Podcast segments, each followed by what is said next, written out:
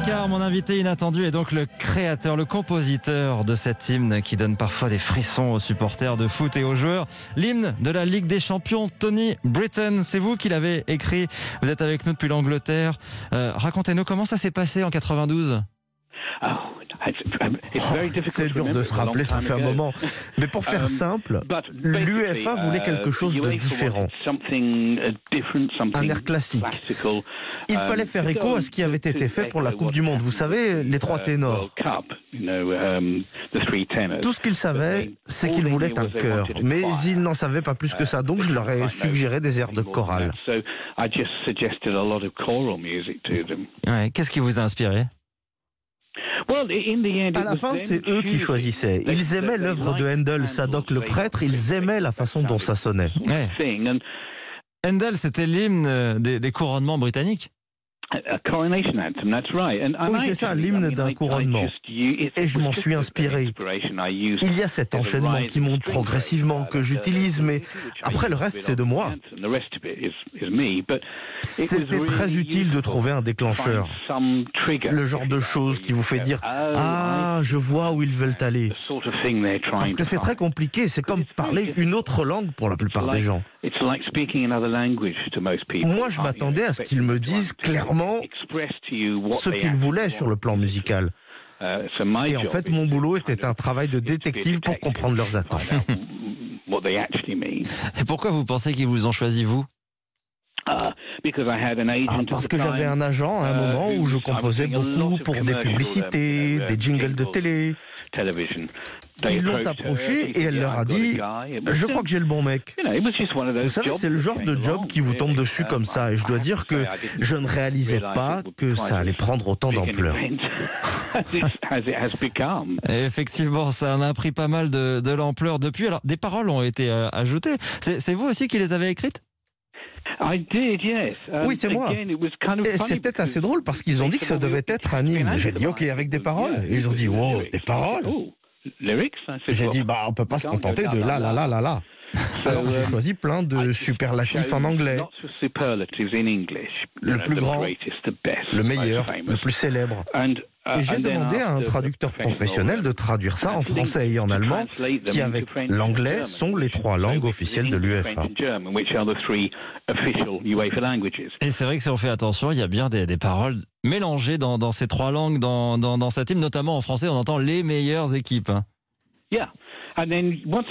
Oui, une fois que j'avais toutes ces façons d'exprimer l'excellence, je me suis assis, j'ai pris un bout de papier et j'ai essayé de trouver un texte qui semblait avoir du sens.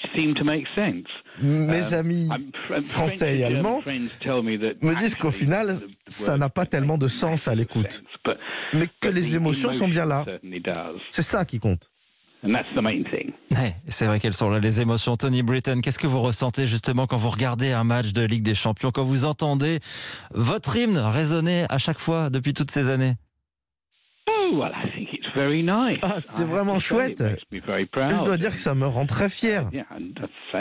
Il me semble que cet hymne fait partie intégrante de la Ligue des Champions.